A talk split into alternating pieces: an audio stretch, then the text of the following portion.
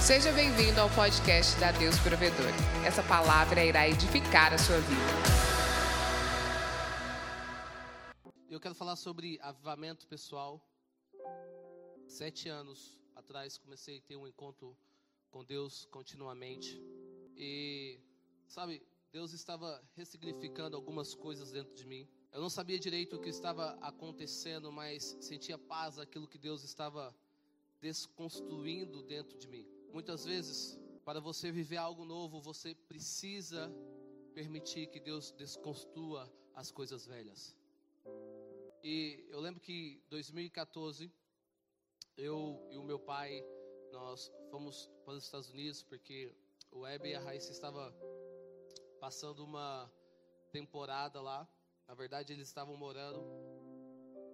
E quando eu cheguei lá, estava acontecendo uma conferência da, da Iris Global. E saímos direto do aeroporto para essa conferência. O Web estava servindo essa conferência. E quando eu entrei na conferência, eu vi tantas pessoas, eu vi adolescentes, crianças, adultos, velhos, famílias, tendo um encontro com Deus de uma forma tão poderosa. Eu senti Deus falando no meu coração, Lucas, eu te trouxe aqui para construir algo novo em você. E no dia seguinte, o pastor Jim, o Weber se viu durante um tempo, ele nos convidou para um almoço particular. Eu lembro quando eu cheguei nesse almoço, eu vi tantas pessoas da conferência que estavam ministrando lá. E eu sentado na mesa, de repente, uma mulher começa a conversar comigo em português. Eu achei estranho porque só tinha americano e de repente uma pessoa começa a falar português. E ela fala assim: "De onde você é?" Quando eu olho para o lado, era Harry Baker. Eu não sei se você já ouviu falar da Harry Baker. Eu também não conhecia a Harry Baker, mas quando eu olho nos olhos dela, eu fiquei tão constrangido porque eu vi eu via tanta paixão por Jesus no seu olhar. E ela começou a conversar comigo eu estava literalmente constrangido pelo outro olhar. Você sabe aquela, aquele, aquela pessoa que carrega tão, é, tanto poder de Deus, tanto amor por Jesus quando ela te olha? Quantos aqui já tiveram essa experiência? Quando aquela pessoa carrega tanto poder, tanto amor de Deus, quando ela te olha, quando te abraça, você fica constrangido porque você consegue sentir a presença de Deus sobre a vida daquela pessoa. Então eu fiquei tão constrangido e eu me lembro que o pastor Jim falou: Olha, eles são do Brasil e eu queria que vocês orassem por eles é, no final desse, desse almoço. Ela falou assim: é, Eu vou orar por eles, mas no final da conferência. Enfim, chegando no final da conferência a gente estava lá e o pastor falou assim: vem cá, vou levar vocês para Harry Baker orar. E antes da gente chegar na, na, sala dela, a conferência de Deus, a conferência estava é, tendo uma nuvem de glória tão forte naquele lugar, a presença de Deus estava tão forte. Eu me lembro como fosse hoje, quando a gente estava caminhando para o camarim, eu via pessoas caídas na unção do riso, eu via pessoas chorando, eu via pessoas tendo um encontro com Deus de forma tão poderosa. E quando a gente entra naquela sala, a Harry Baker, ela começou a rir, aquele jeito assim. E olhando aquilo, tava eu, meu pai, o Herb entramos naquela sala, e ela começou a rir, e ela chegou em mim, colocou a mão e falou assim, só falou isso: mais amor, mais fogo, mais poder. Quando ela falou isso, a presença de Deus veio tão forte sobre a minha vida que eu não consegui ficar em pé. Sabe aquele momento que a pessoa te toca e você sente a presença de Deus de uma forma tão poderosa como conseguir ficar em pé. Eu me lembro que ela liberou uma palavra para o nosso pastor, pastora Dark, ela falou assim: Eu vejo vocês com a bandeira do Brasil, e eu vejo essa bandeira pegando fogo, e eu vejo vocês como uma tocha sobre o Brasil. Eu vejo como, você, é, como, como uma voz profética sobre avivamento sobre o Brasil. Isso começou a queimar meu coração. Isso começou a queimar realmente o meu coração. Por que eu estou contando essa experiência para vocês? Porque eu acredito que o avivamento na igreja começa com o avivamento em, em nossos próprios corações. O avivamento na igreja, ele começa no seu coração. O avivamento da igreja, ele vai começar por mim, vai começar por você E quando eu falo sobre avivamento, eu lembro sobre eu lembro sobre Atos 2. Abre a tua Bíblia aí, Atos 2. Atos 2, 4. Quando eu falo sobre avivamento, eu começo a realmente, isso empolga o meu coração. Porque Jesus, ele não veio estabelecer uma religião, Jesus veio estabelecer um reino. Entenda isso. Jesus não vem estabelecer uma religião, Jesus vem estabelecer o reino. Então, nós vamos ver que em todo momento Jesus está pregando, ele está ensinando, ele está pregando sobre o reino, ele está ensinando sobre o reino, ele está expulsando as enfermidades. Então nós vemos que Jesus em todo momento está pregando sobre o reino. Jesus em todo momento está pregando sobre o reino de Deus. E o que, que acontece aqui em Atos 2, 4? Fala o seguinte: de repente veio do céu um som como, um de, como, como de um vento muito forte, e eu e encheu toda a casa na qual estava assentados, e viram o que parecia línguas de fogo que separaram e pousaram sobre, ca, sobre cada um deles. Todos ficaram cheios do Espírito Santo e começaram a falar noutras línguas, conforme o Espírito capacitava. É interessante nós vemos aqui que o Espírito Santo de Deus veio sobre aquela casa. O Espírito Santo veio sobre aquela casa e todos ficaram cheios. Diga comigo, cheios. Diga novamente, cheios. Diga, cheios do Espírito Santo. Todos ficaram cheios do Espírito Santo. O Espírito Santo de Deus veio sobre aquela casa e todos ficaram cheios do Espírito Santo. E eles começam agora a falar em outras línguas. E eu não sei você, mas nós, como a Igreja Deus Provedor, nós amamos e nós acreditamos no sobrenatural de Deus. Acredito que todo cristão foi chamado para viver sobrenatural. Todo cristão foi chamado para viver de uma perspectiva do céu para a terra. Todo cristão foi chamado para expulsar enfermos Todo, todo cristão foi chamado para expulsar os demônios, para curar enfermos, para ensinar e para estabelecer. Todo cristão foi chamado.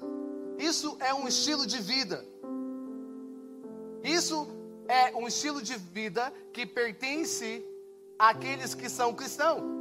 Então quer dizer que quando você começa a viver esse estilo de vida, quando você começa a curar os enfermos, quando você começa a expulsar os demônios, quando você começa a praticar, você trazer a realidade dos céus, você está vivendo um estilo de vida que é que pertence ao reino. Porque no reino não existe enfermidade, amém? No reino de Deus não existe doença. No reino de Deus é a paz que governa, é a justiça, é a alegria que governa. Então, quando nós entendemos o nosso chamado como cristão, como filhos, nós começamos agora a viver um estilo de vida daquilo que Deus nos chamou. Então, entenda algo que você precisa entender aqui: é que quando o Espírito Santo vem sobre a sua vida, quando o Espírito Santo vem sobre a sua vida, tudo se torna diferente. Quando o Espírito Santo vem sobre a sua vida, tudo se torna diferente. Mas a parte mais importante para mim desse texto não foi quando eles ficaram cheios do Espírito Santo. A parte mais importante foi quando eles permitiram que o Espírito os capacitavam. Entenda. Todos nós precisamos do Espírito para continuar sermos cheios. Todos nós precisamos do Espírito Santo para vivermos uma vida constante em Deus. A questão não é você receber a presença de Deus, mas é como você vai administrar aquilo que Ele está te dando. A questão não é você receber a presença de Deus, mas é como você vai administrar aquilo que Ele está te dando. Sabe o que eu estou querendo dizer para você nesse momento? Você precisa permitir que o Espírito Santo te conduza. Você precisa permitir que o Espírito Santo te capacita. Quando estão entendendo, digam amém. Entenda algo. Desde o momento que o Espírito Santo se retirou da vida de Saul, tudo desandou. Desde o momento que o Espírito Santo retirou, se retirou da vida de Saul, tudo desandou. Ele tinha um trono, mas não tinha presença.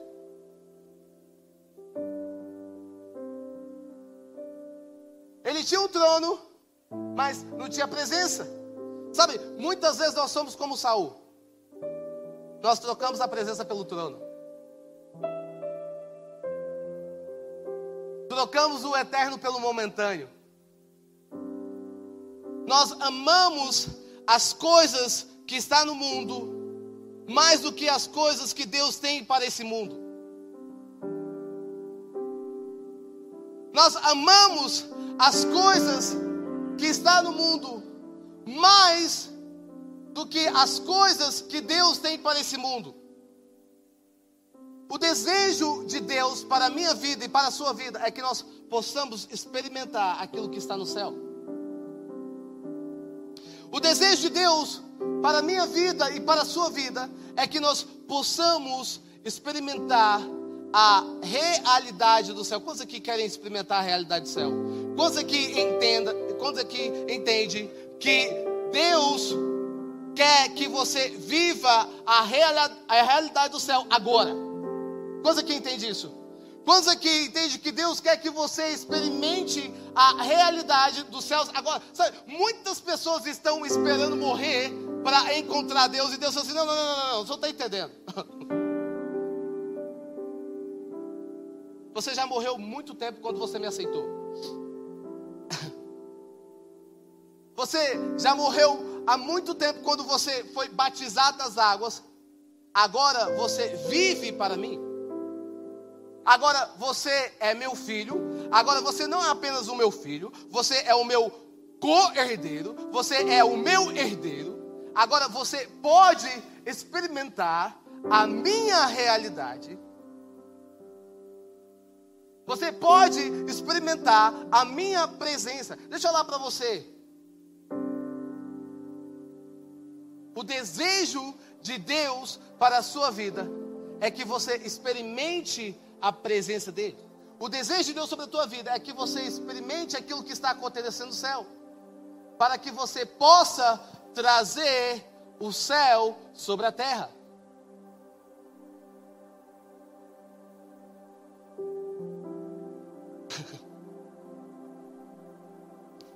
Vocês aqui estão entendendo? Quantos estão entendendo que Deus está te chamando?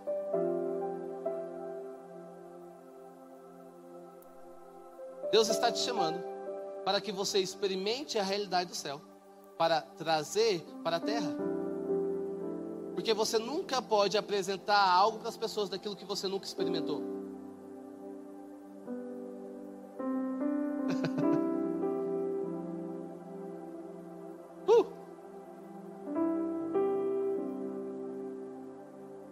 Você nunca pode apresentar algo para as pessoas daquilo que você nunca experimentou,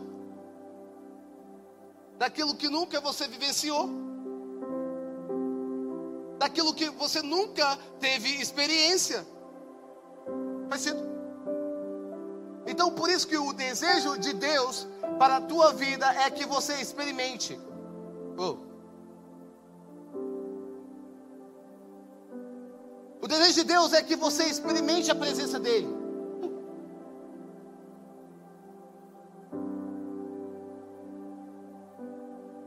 a presença dele seja o teu estilo de vida. Sabe, muitas vezes nós estamos conformados com uma gota que está caindo do céu e Deus quer mandar uma chuva.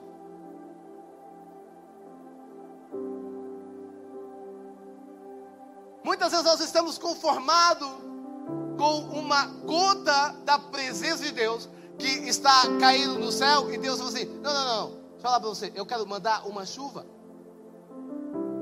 Eu quero que você experimente mais da minha presença. Eu quero que você viva aquilo que eu tenho sobre a tua vida.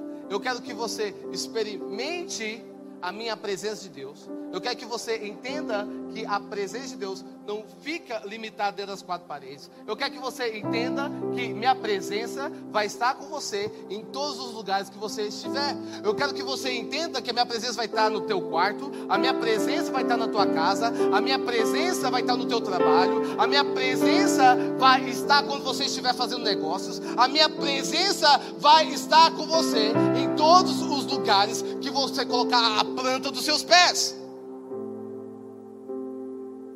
É isso que Deus está falando. É isso que Deus está dizendo. Ele está dizendo que o reino dele é bem maior do que as quatro paredes da igreja. Está comigo? O reino dele é bem maior do que as quatro paredes da igreja. E continuando, abra tua Bíblia em Atos 2.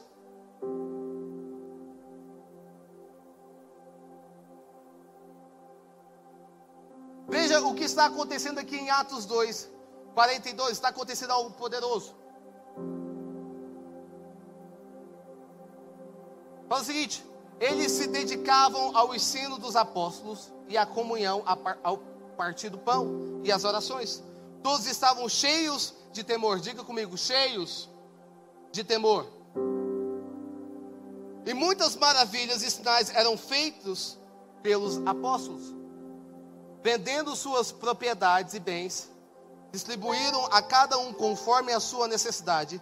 Todos os dias continuavam a reunir-se no pátio do templo. Partiam o pão em casa e juntos participavam das refeições, com alegria e sinceridade de coração, louvando a Deus e tendo a simpatia de todo o povo. E o Senhor lhe acrescentava diariamente os que iam sendo salvos. É interessante aqui. A presença de Deus sempre vai nos levar a um avivamento pessoal. Nós, nós vemos aqui em Atos 2, 42, que quando o Espírito Santo veio sobre a casa, tudo, tudo se transformou. Nós vemos aqui que quando o Espírito Santo veio sobre a casa, tudo mudou. O que eu quero que você entenda nesse momento é que a presença de Deus sempre vai nos levar a um avivamento pessoal. E esse avivamento pessoal não é para ficar só com a gente.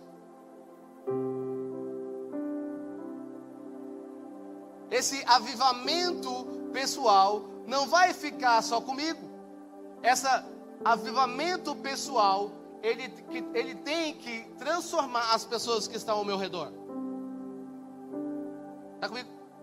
Esse avivamento pessoal, ele tem que trazer vida para as pessoas que estão mortas.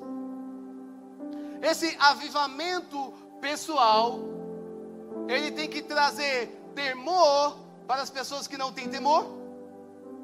Esse avivamento pessoal, ele tem que trazer transformação para as pessoas que não têm mais esperança esse avivamento pessoal, ele tem que trazer luz para as pessoas que não conseguem enxergar uma luz no final do túnel.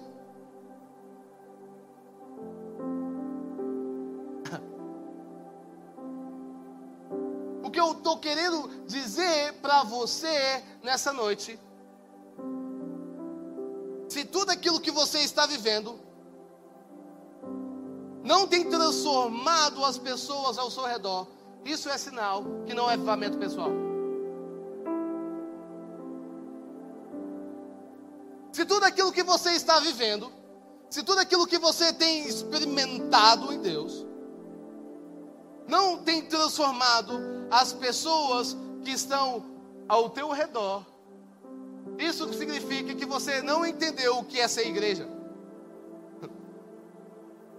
Significa que você não entendeu o poder da igreja. Olha aqui o que está acontecendo. Se você ler em Atos 2, 42, nós iremos ver que começa a falar a comunhão dos cristãos.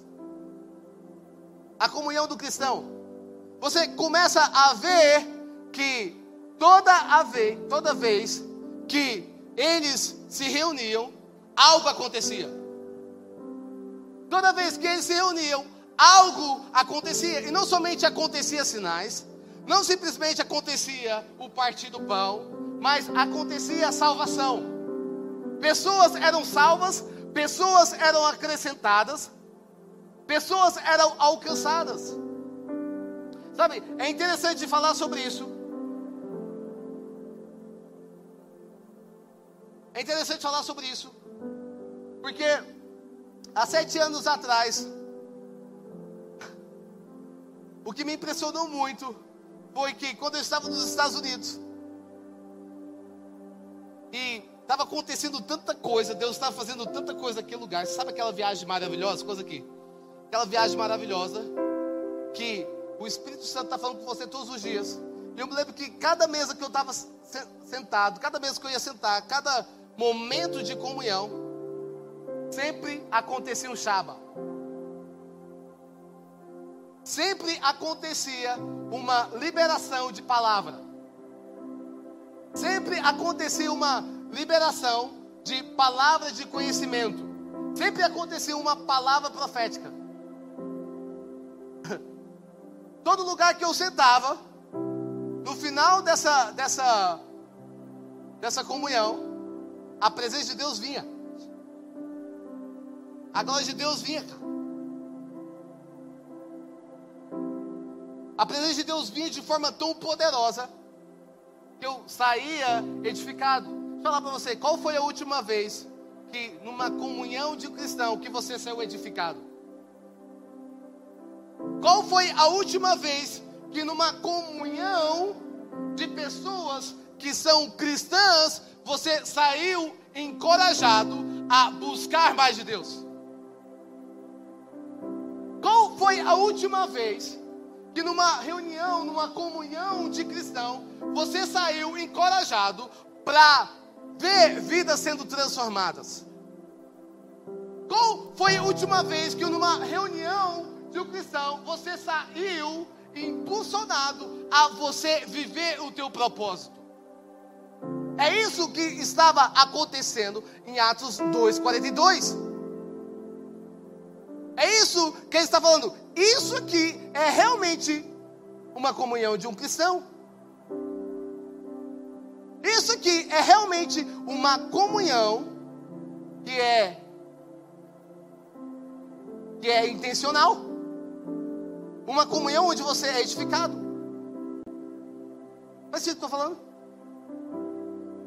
Eu vejo que muitas vezes as pessoas vão para a comunhão, uma comunhão, ele sai mais triste, ele sai mais ansiosos, ele sai mais críticos, ele sai mais com sangue nos olhos do que nunca. Então, isso quer dizer que você precisa rever aquilo que você está fazendo. Você precisa rever com quem você está sentando. Você precisa rever se você está influenciando ou se você está sendo influenciado. Porque o que a palavra está dizendo aqui em Atos 2, 42, que a comunhão do cristão, pessoas eram edificadas. Faz sentido? Faz sentido? Pessoas eram transformadas. Oh. Eu lembro que um dia nós estávamos, isso faz uns dois, três anos, a gente estava no sanduíche. A gente ia sair do culto. Você sabe aquele culto que a presença de Deus está tão forte? Nós aqui já tiveram essa experiência que você sai do culto e a presença de Deus está tão forte da tua vida. Você fala assim, cara, eu posso ficar aqui no culto? Pastor, fecha a igreja. Que eu vou dormir aqui hoje porque está muito bom. Deus diz, não, não, não, não, você não está entendendo. Não precisa ficar dentro da igreja para você sentir a presença. Você é a igreja.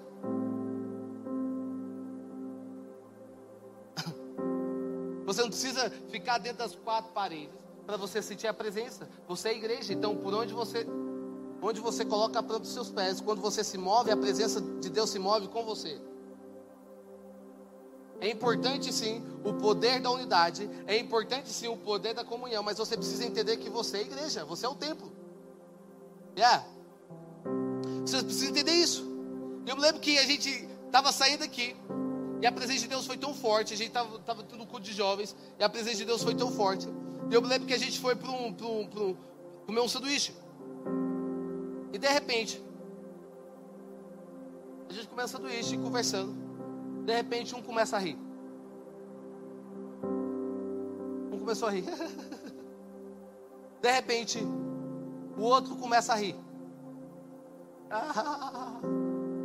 Aí eu falo assim, gente,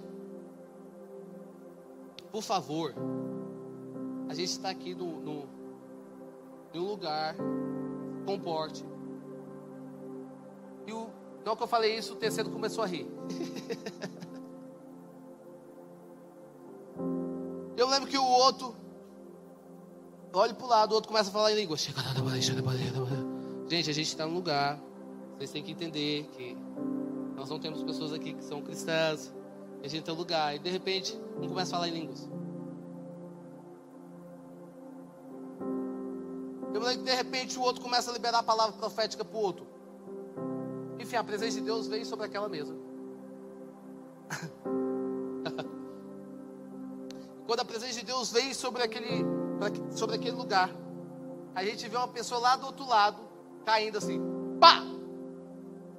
Ela caiu endemoniada. E a gente vai naquela pessoa, a gente ora por aquela pessoa. A gente estava sentindo que aquela pessoa precisava realmente ter um encontro com Deus. E a gente ora por aquela pessoa. Deixa eu falar para você, você precisa entender o seguinte: quando você carrega a presença de Deus, a presença de Deus ela muda o ambiente. Você carrega a presença de Deus, a presença de Deus ela muda o ambiente. Então nós nós vimos naquele dia que a presença de Deus estava tão forte que ela começou a mudar o ambiente onde nós estávamos. Porque você precisa entender que a presença de Deus vai te conduzir ao avivamento pessoal. Mas esse avivamento pessoal não vai ficar somente em você. Diga para o teu irmão: esse avivamento pessoal não pode ficar somente em você. Diga comigo: esse avivamento pessoal não pode ficar somente em você. Diga com fé: esse avivamento pessoal não pode ficar somente em você.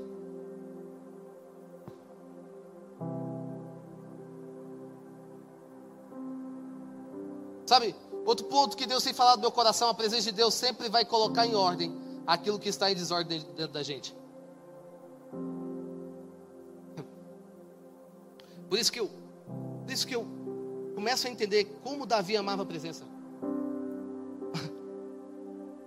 Como Davi amava a presença de Deus mais do que tudo.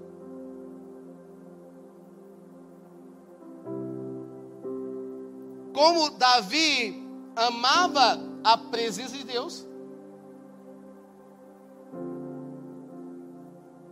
Ele não estava se importando com o trono. Ele não estava se importando com a coroa. Quando Davi cai, ele não estava se importando com a coroa que estava na cabeça dele. Sabe qual é a oração quando Davi ele se arrepende? Qual, sabe qual é a oração? Quando Davi ele se arrepende e o Espírito Santo de Deus vem sobre a vida dele e fala: Não retire o teu espírito sobre mim, não retire a tua presença sobre mim. Ele não estava importando com o nome dele, ele não estava importando com a imagem dele. A única oração que Davi estava fazendo: Pai, eu oro nesse momento que não retire o teu espírito sobre mim, porque Davi entendia que sem o Espírito Santo ele não era nada.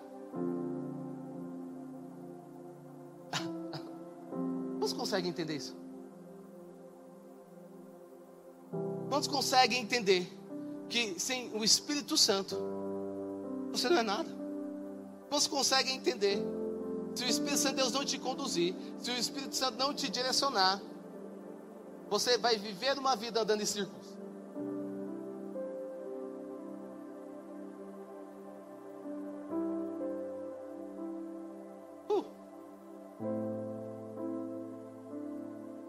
Sansão só era forte porque o Espírito Santo estava sobre ele. Acho que você não entendeu. Sansão só era forte porque o Espírito Santo habitava nele.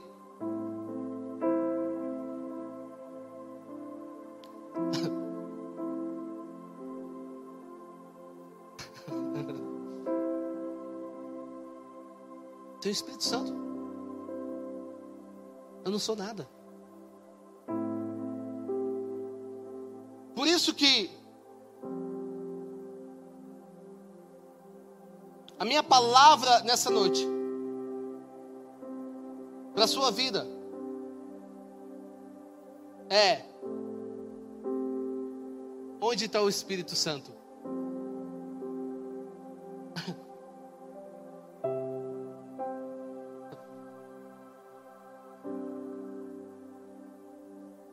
Espírito Santo está, ele, ele está fazendo parte da tua rotina, ele está fazendo parte do teu estilo de vida. Sabe, Deus está nos convidando nessa noite para que nós possamos ter um relacionamento com o Espírito Santo. Deus está nos convidando nesse momento para que nós possamos ter um relacionamento com Ele.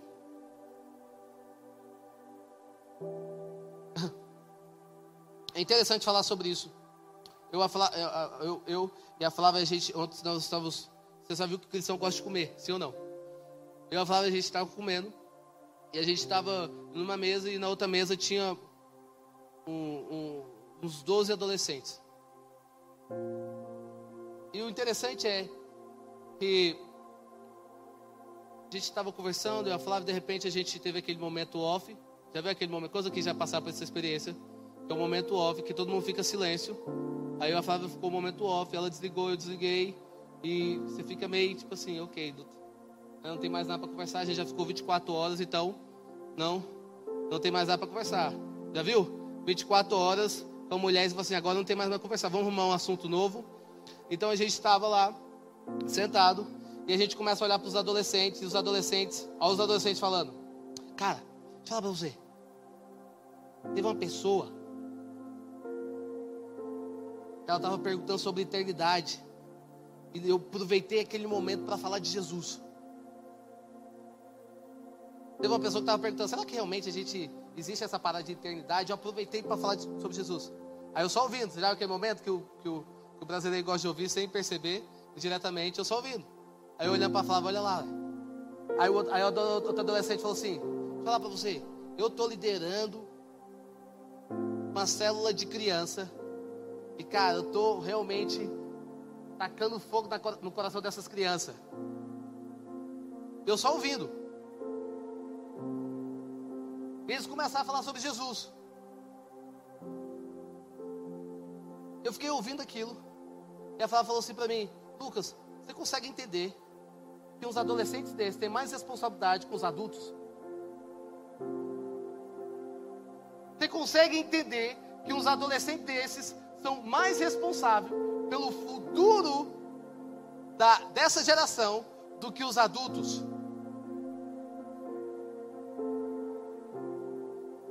Olha para você, você consegue entender que esses adolescentes são pessoas que entendem a comunhão de um cristão? Eu fiquei parando para pensar nisso.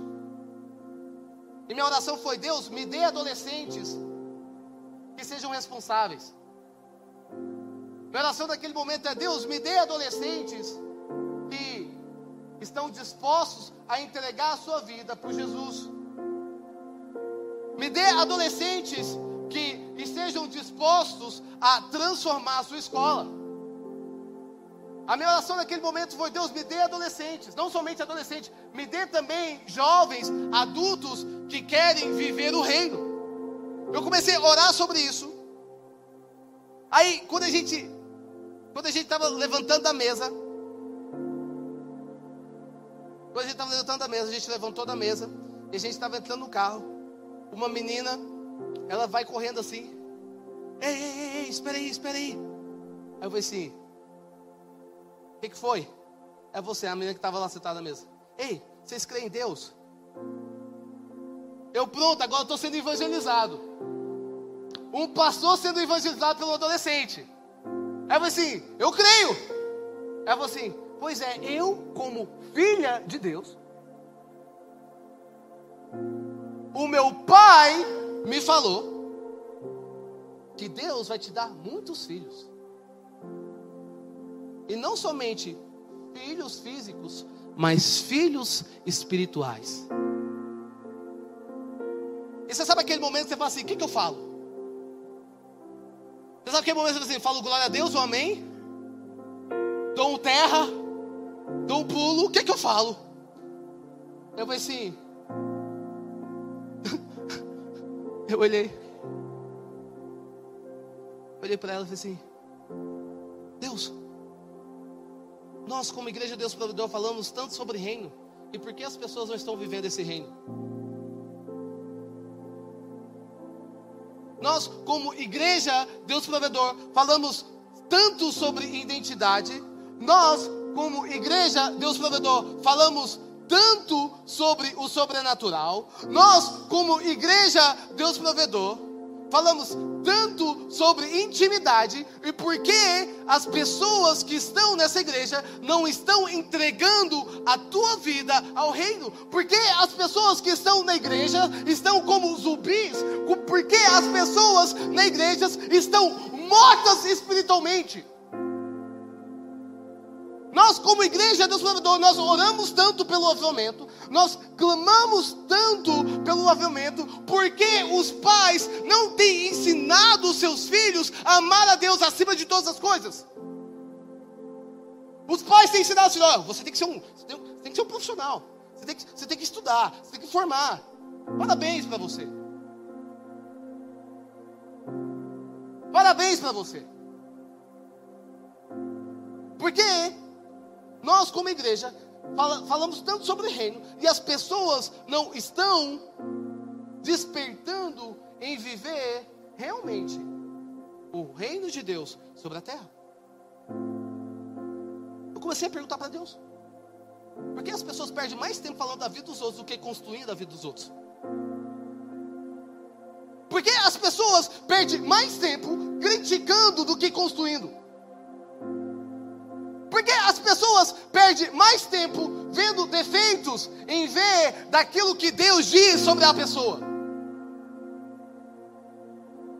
Eu comecei a perguntar para Deus: Deus, por que as pessoas têm trocado a eternidade pelo momento? Por que as pessoas estão na igreja, mas elas não vivem aquilo que Deus tem sobre a vida delas? Sabe, eu comecei a fazer esse questionamento para Deus. Eu comecei a fazer o questionamento, Deus, por que as pessoas não querem ser responsáveis em deixar um legado? Porque as pessoas não querem essa responsabilidade de construir um legado. Eu comecei a fazer essa pergunta para Deus. Eu vejo tantos jovens que eles estão fazendo tanta coisa ao mesmo tempo, eles estão fazendo nada. Eu vejo tantos jovens que estão, eles não têm mais tempo para nada. Eu também vejo também os velhos também, eu não, não tenho mais tempo. Sabe? Eu não tenho mais tempo. Você sabe? Ué, minha vida é corrida. Os jovens, não, tem mais tempo também. Minha vida é corrida. Eu não estou bem. Vou falar para você. Não espere a perfeição para você fazer algo para o reino. Pessoas estão esperando ser perfeitas para fazer algo para o reino. Deixa eu falar para você. Sabia quem eram os discípulos? Os discípulos não eram perfeitos? Mas no processo da caminhada que os discípulos estavam fazendo, a vida deles estava sendo transformada. Eu vejo muitas pessoas esperando. Eu vou esperar eu ser perfeito para fazer algo para Deus. Eu vou esperar algo acontecer. Você não vai fazer. Eu vou esperar a minha vida melhorar financeiramente para fazer algo. Você não vai fazer. Eu vou esperar eu casar para fazer algo. Você não vai fazer.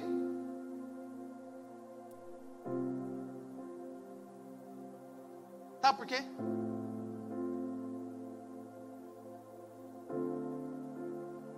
Porque você não encontrou o reino, você encontrou uma religião.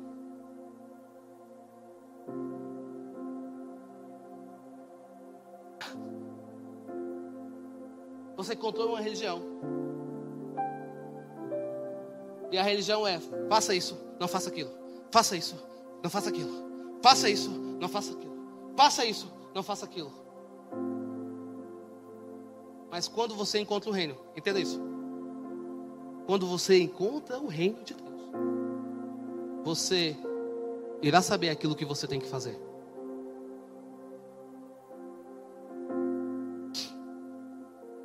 Você encontra o reino de Deus, quando você tem um encontro com Deus, você irá saber aquilo que você tem que fazer. Você irá saber. Você irá entender que você não é deste mundo. Uh, ei, entenda algo. Você não é deste mundo.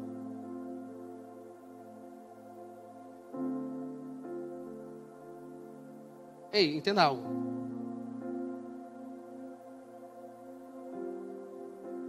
Você está aqui por, de passagem. Porque quando você chegar no céu, Jesus vai perguntar para você: O que você fez com o teu tempo? O que você fez com o teu talento? E o que você fez com o teu tesouro? Essa vai ser a pergunta de Deus para a tua vida. O que, que você fez? O que, que você fez com o teu tempo? O que, que você fez com o teu talento? O que, que você fez com o teu tesouro? Sabe, o que as pessoas não estão entendendo é que elas estão construindo com a força do teu braço. Elas estão construindo com a força do teu braço. Deixa eu falar para você tudo aquilo que você está construindo aqui, que não tem um objetivo,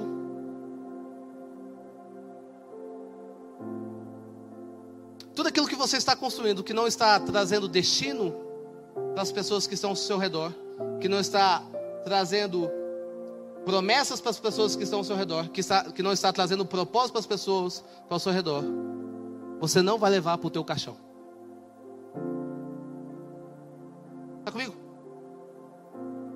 Minha pergunta nesse momento é: o que, você quer deixar?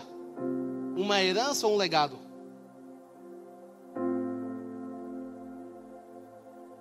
Está comigo? O que, que você quer deixar aqui nessa noite? Uma herança ou um legado? Tem pai que está trabalhando, trabalhando para deixar uma herança. Mas sabe o que vai acontecer? Se você não deixou um legado, seu filho não vai saber administrar a tua herança. Faz sentido? Hã? Ele está trabalhando, eu vou trabalhar, porque eu tenho que deixar um, um, um eu, eu, eu, tenho que deixar para minha filha, para o meu filho, uma herança. Mas o que você não está ensinando para o teu filho, para tua filha, é quem te conduziu a viver aquilo que você está vivendo. Você está tá esquecendo de ensinar para ele que a coisa mais preciosa que ele tem, entenda isso, que a coisa mais preciosa que ele tem se chama o Espírito Santo. Oh, babá. Com o Espírito Santo eu posso todas as coisas. Hum.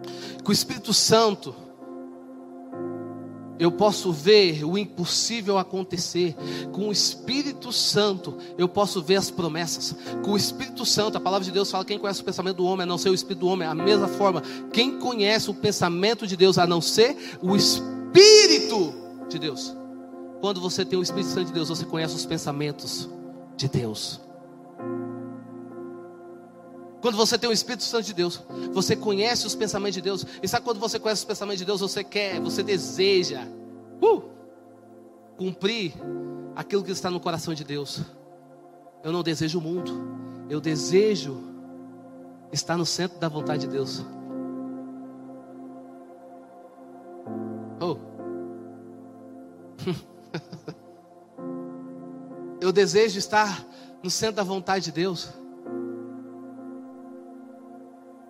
Sabe qual é o sucesso da vida?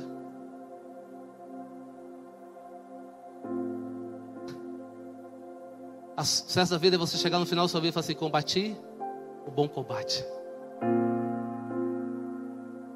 Terminei a minha carreira e guardei a minha fé. O, o sucesso da vida é você terminar e falar assim: Deus, eu cumpri aquilo que o Senhor falou para eu cumprir. O sucesso da vida é você falar assim: Deus, eu não fui uma pessoa que não fiz nada. Eu não fui uma pessoa que fiquei aqui olhando e observando as coisas passarem. Não, eu fui uma pessoa que fiz a tua vontade. Esse é o sucesso da vida. Entenda o seguinte: casar é bom? Sim ou não? Quantos aqui são casados? Digo amém. Amém. Casar é muito bom. Casa é bom. Já viu essa frase? Casa é muito bom. Casar é bom, sim ou não? Amém? Olha os guerreiros aqui, 50 anos de casado. Casar é bom? Amém. Eu tenho que aprender com, essa, com esse pessoal. Eu estou no meu terceiro ano. Quando eu olho para meu pai que tem mais de 30 anos, eu falo assim: Uau! Parabéns, guerreiro, você venceu. Sim ou não? Casar é bom? Sim. Mas você sabia que lá no céu você não vai estar casado com a tua esposa?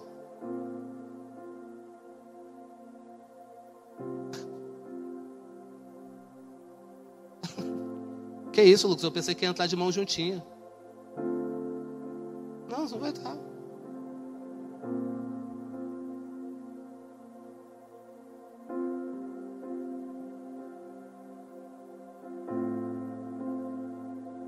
Sabia?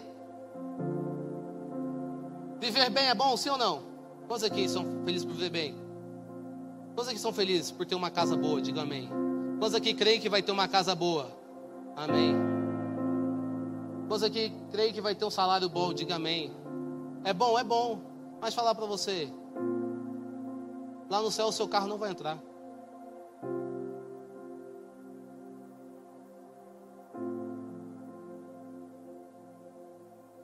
O seu dinheiro lá, meu irmão, o seu dinheiro lá é alma. É quantas almas você ganhou.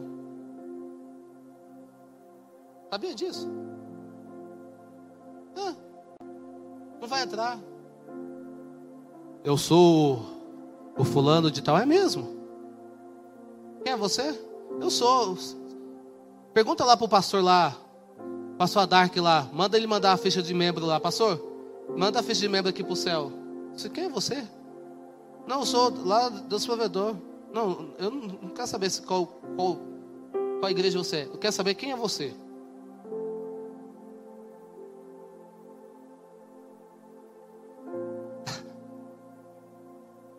Eu quero saber quem é você.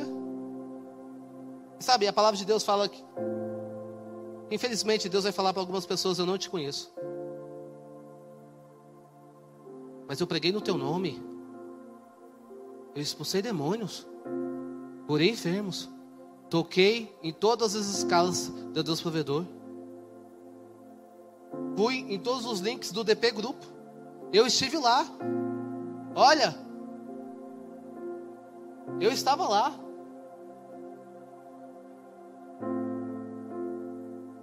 Eu ajudei a construir aquela igreja. Eu coloquei o pincel na mão e passei a tinta. Eu passei. Eu ajudei, eu fiz parte. Eu dizimei, eu fui ofertante. E Deus falou assim: Eu não te conheço.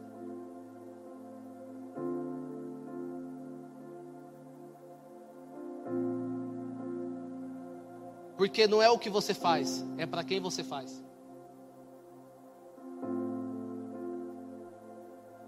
Faz sentido? Não é o que você faz, é para quem você faz. É a motivação do teu coração. É a motivação daquilo que você faz. Sabe, eu vejo que muitas pessoas fazem porque tem medo que as pessoas falam dela. Eles estão preocupados com a imagem deles. Então elas fazem. Eles fazem porque não, você sabe, né, tem que fazer e tal. Mas não o que você faz. É a motivação quem você faz. Qual é o objetivo que você está fazendo aqui?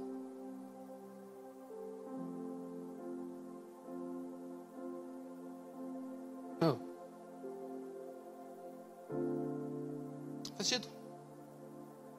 A motivação é errada.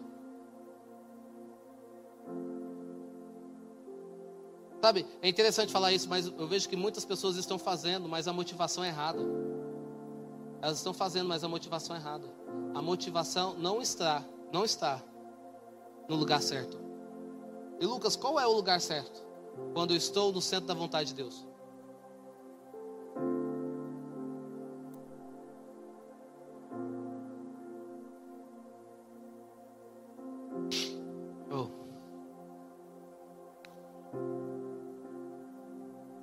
Quando eu estou no centro da vontade de Deus, eu estou sendo movido a fazer aquilo que Deus está pedindo para fazer. Quando eu estou no centro da vontade de Deus, vidas estão sendo alcançadas, pessoas estão sendo transformadas, e eu estou ajudando a construir um futuro melhor. Pergunta para o teu irmão nesse momento: o que, que você tem construído? Me conta o teu legado. Quantas pessoas foram alcançadas? Quantas pessoas foram transformadas pela tua vida? Seus filhos, seus filhos. Quer fazer paz? Cadê os seus filhos? Qual, qual é o preço de oração que você está pagando para o teu filho?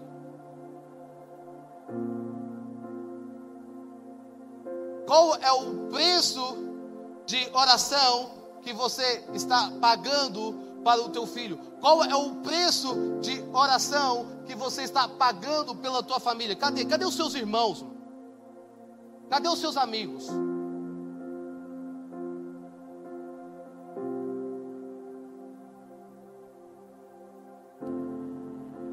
O que, que você está construindo? O que, que você está fazendo aqui nessa terra? Você ainda está vivendo uma vida só para você, isso quer dizer que você não entendeu o que Deus te chamou. Você ainda está vivendo uma vida olhando só para dentro da tua família. Isso quer dizer que você não entendeu o propósito de Deus sobre a tua vida.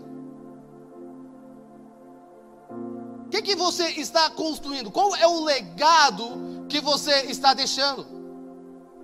Sabe, eu vi os meus pais, mesmo nascendo lar cristão, meus pais todos os dias, eles sentavam na minha cama, aliás, eles sentavam do lado da minha cama, eles ajoelhavam de madrugada e meu pai começava a orar sobre a minha cabeça.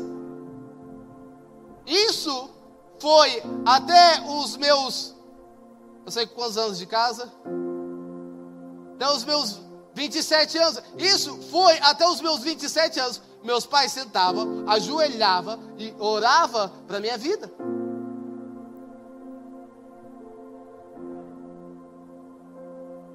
Isso é um legado. Agora, eu vejo que muitos pais estão com o braço cruzado dizendo: Eu entrego a Deus. Deus é com você. Então você diz: Não, não, não, não, não. É a tua responsabilidade. Eu vejo muitas pessoas olhando para a família e dizendo: Eu entrego a Deus. Deus é com você. Aí Deus diz: Não, não, não, não. É a tua responsabilidade. Eu vejo muitas pessoas pegando o teu propósito dizendo: quem sabe o dia o anjo vai descer, vai me tocar para eu cumprir o meu propósito. Deixa eu falar para você: o anjo não vai descer. Não espere algo acontecer para você fazer.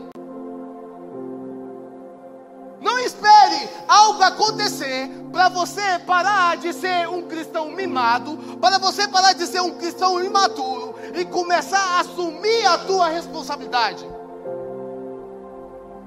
Muitas pessoas estão esperando o líder dizendo: "Olha, levanta, faça alguma coisa".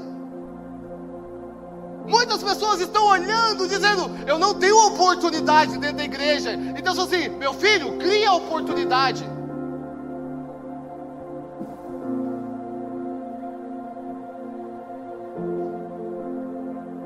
Minha pergunta nesse momento é: que avivamento é esse que você está vivendo? Que transformação é essa que você está vivendo? Deixa eu falar para você. Existe pessoas que precisam do teu posicionamento para elas terem um encontro com Deus. Existem pessoas que precisam do teu posicionamento para eles viverem o destino delas.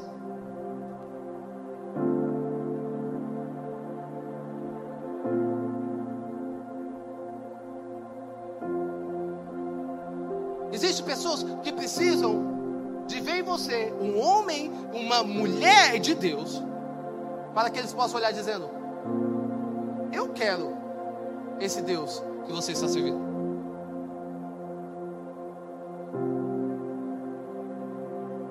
Eu quero também se tornar filho. Eu também quero me tornar herdeiro. Eu também quero me tornar herdeiro de Deus. Eu também quero viver essa experiência que você está vivendo. Existem pessoas que estão querendo ouvir da tua boca bons testemunhos. Sabe? Qual é os bons testemunhos? Deixa eu falar para você. Você já ouviu essa frase, mas talvez eu preciso repetir ela. O mundo não lê a Bíblia, o mundo lê a tua vida. O mundo não lê a Bíblia, o mundo, ele lê a tua vida, ele vê a tua vida,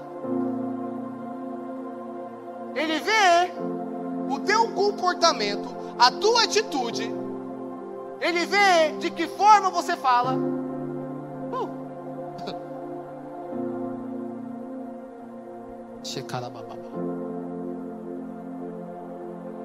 Como você está construindo algo como você está vivendo no teu trabalho? Você está sendo um cristão morno, dizendo: "Eu não vou falar de Deus, porque se eu falar de Deus, as pessoas vão me perseguir". Sabe o que eu quero dizer para você nesse momento? Se as pessoas não estão te perseguindo, se as pessoas não estão indo contra você, se as pessoas não têm se levantado, se o inferno não tem se levantado com você, isso é sinal que você não tem feito nenhuma diferença. Nenhuma, nenhuma diferença. Isso é sinal que o teu posicionamento não está afrontando o inferno. Sabe o que o diabo está falando? é meu amigo, best friend. Ele já está fazendo o serviço. Eu queria usar o outro, mas eu estou fazendo serviço já na igreja já. Ele já está fazendo serviço, ele já está sendo usado. Você sabe quando você traz divisão dentro de uma igreja? O inimigo estava assim: parabéns, parabéns para você. Você já está fazendo aquilo que eu tinha que fazer. Parabéns para você. Sabe quando você traz contenda dentro da igreja? Sabe quando você traz crítica dentro da igreja? O inimigo está fazendo parabéns para você. Você está fazendo um ótimo trabalho. Você está de parabéns. Você sabe quando uma pessoa sai da igreja por causa da sua irresponsabilidade? O inimigo está fazendo parabéns para você. Consegui mais um.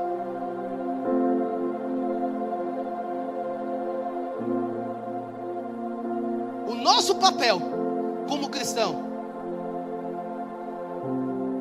não é de trazer morte, mas é de trazer vida.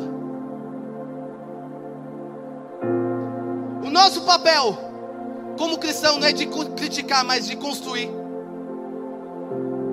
Qual foi o dia que você chegou na casa de um irmão e vocês oraram lá naquela casa?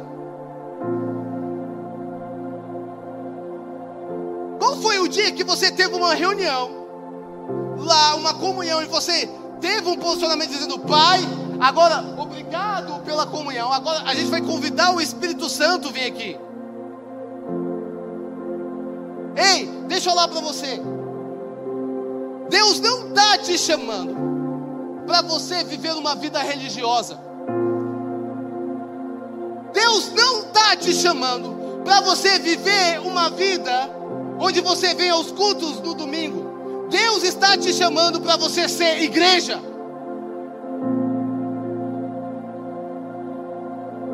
Está te chamando para você ser igreja. Uh, e quando eu sou igreja, onde eu vou?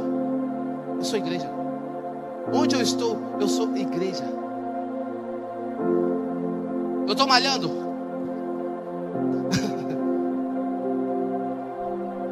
eu começo a falar para você, está vendo isso aqui? Hoje eu estou feliz. Ele é, se acordou empolgado, é o Espírito Santo.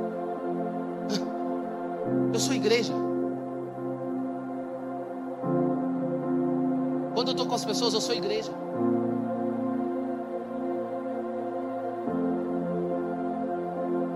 Eu sou igreja quando eu estou vivendo uma vida de santificação, quando eu estou buscando uma vida de intimidade, eu estou sendo igreja.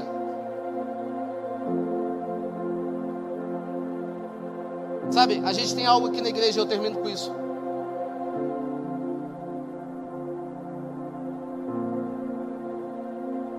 Nós, como igreja, a gente não vai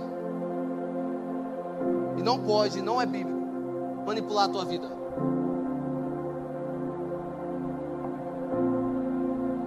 Como igreja, a gente não vai e não pode, não é bíblico, tentar controlar as decisões que você tem que tomar. Deixa eu falar para você, nem Jesus interferiu na decisão de Judas. Nem Jesus interferiu na decisão de Pedro. Nem Jesus interferiu na decisão dos discípulos. E como liderança, como igreja, nós acreditamos que cada um tem o poder da decisão. Diga, irmão, você tem o poder da decisão. Nós não vamos interferir na tua decisão, mas nós iremos tentar mostrar o caminho para onde você vai ter que ir. Como corpo de liderança, eu quero falar nesse momento: se você está vendo um líder nosso que está tentando interferir na tua decisão, que está tentando manipular, nos avisa porque a gente vai cortar ele. A gente não vai interferir na tua decisão, porque não é uma cultura da igreja. A cultura da igreja é que você seja responsável pela tua decisão. Deus te deu o livre-arbítrio.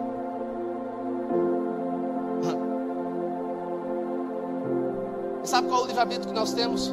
Sabe qual é o livramento que eu tenho? Eu decidi amar a Deus acima de todas as coisas. Eu não amo porque eu tenho medo de ir para o inferno. Tem muitas pessoas que falam, eu tenho que amar a Deus porque senão eu vou para o inferno. Isso não é livramento. Você ama a Deus porque você tem medo. Eu não amo a Deus porque eu tenho medo dele tirar o meu tapete eu tomar um, um tombo. Isso não é amor, isso é medo. E o que Deus está dizendo nesse momento é: desperta, levante, se posicione, busque. Eu quero que vocês façam parte desse avivamento. E esse avivamento vai acontecer agora. Nada vai nos parar. Esse avivamento está acontecendo. Pessoas estão sendo batizadas. Pessoas estão tendo encontros com Deus. A presença de Deus está invadindo quartos. A presença de Deus está invadindo salas. A presença de Deus está invadindo faculdades. A presença de Deus está invadindo casamentos. A presença de Deus está entrando. Esse avivamento é agora. Deixa eu falar para você: existe uma onda nesse momento. Existe uma onda. Existe uma onda. Existe uma onda que Deus está liberando. Sabe que é o desejo de Deus? É que você faça parte dessa onda. É que você faça parte daquilo que Ele tem sobre a tua vida. Deixa eu falar para você. Não importa se você tem 40, não importa se você tem 75 anos. Deus chamou Abraão com 75 anos. Não importa se você tem 10, não importa se você tem 12 anos, não importa a tua idade, importa é se você está disposto a entregar o teu coração a Deus, dizendo: Pai, eu quero viver o novo. Deus está te chamando nesse momento. Eu sinto que Deus está despertando, assim como aquela menina ontem. Falou para mim, Lucas, você terá muitos filhos. Uh, ah, como me empolgou. Oh. Sabe por quê? Eu comecei a olhar dizendo, pai, eu não estou construindo nada em vão. Eu quero ter os meus filhos. Sabe? Tem uma música que fala: Dai-me filhos, senão eu morro. Dai-me filhos, senão eu morro. Eu não sei você, mas o meu desejo é ver filhos espirituais transformando essa cidade. Esse é o meu desejo: ver pessoas transformando, pessoas se levantando.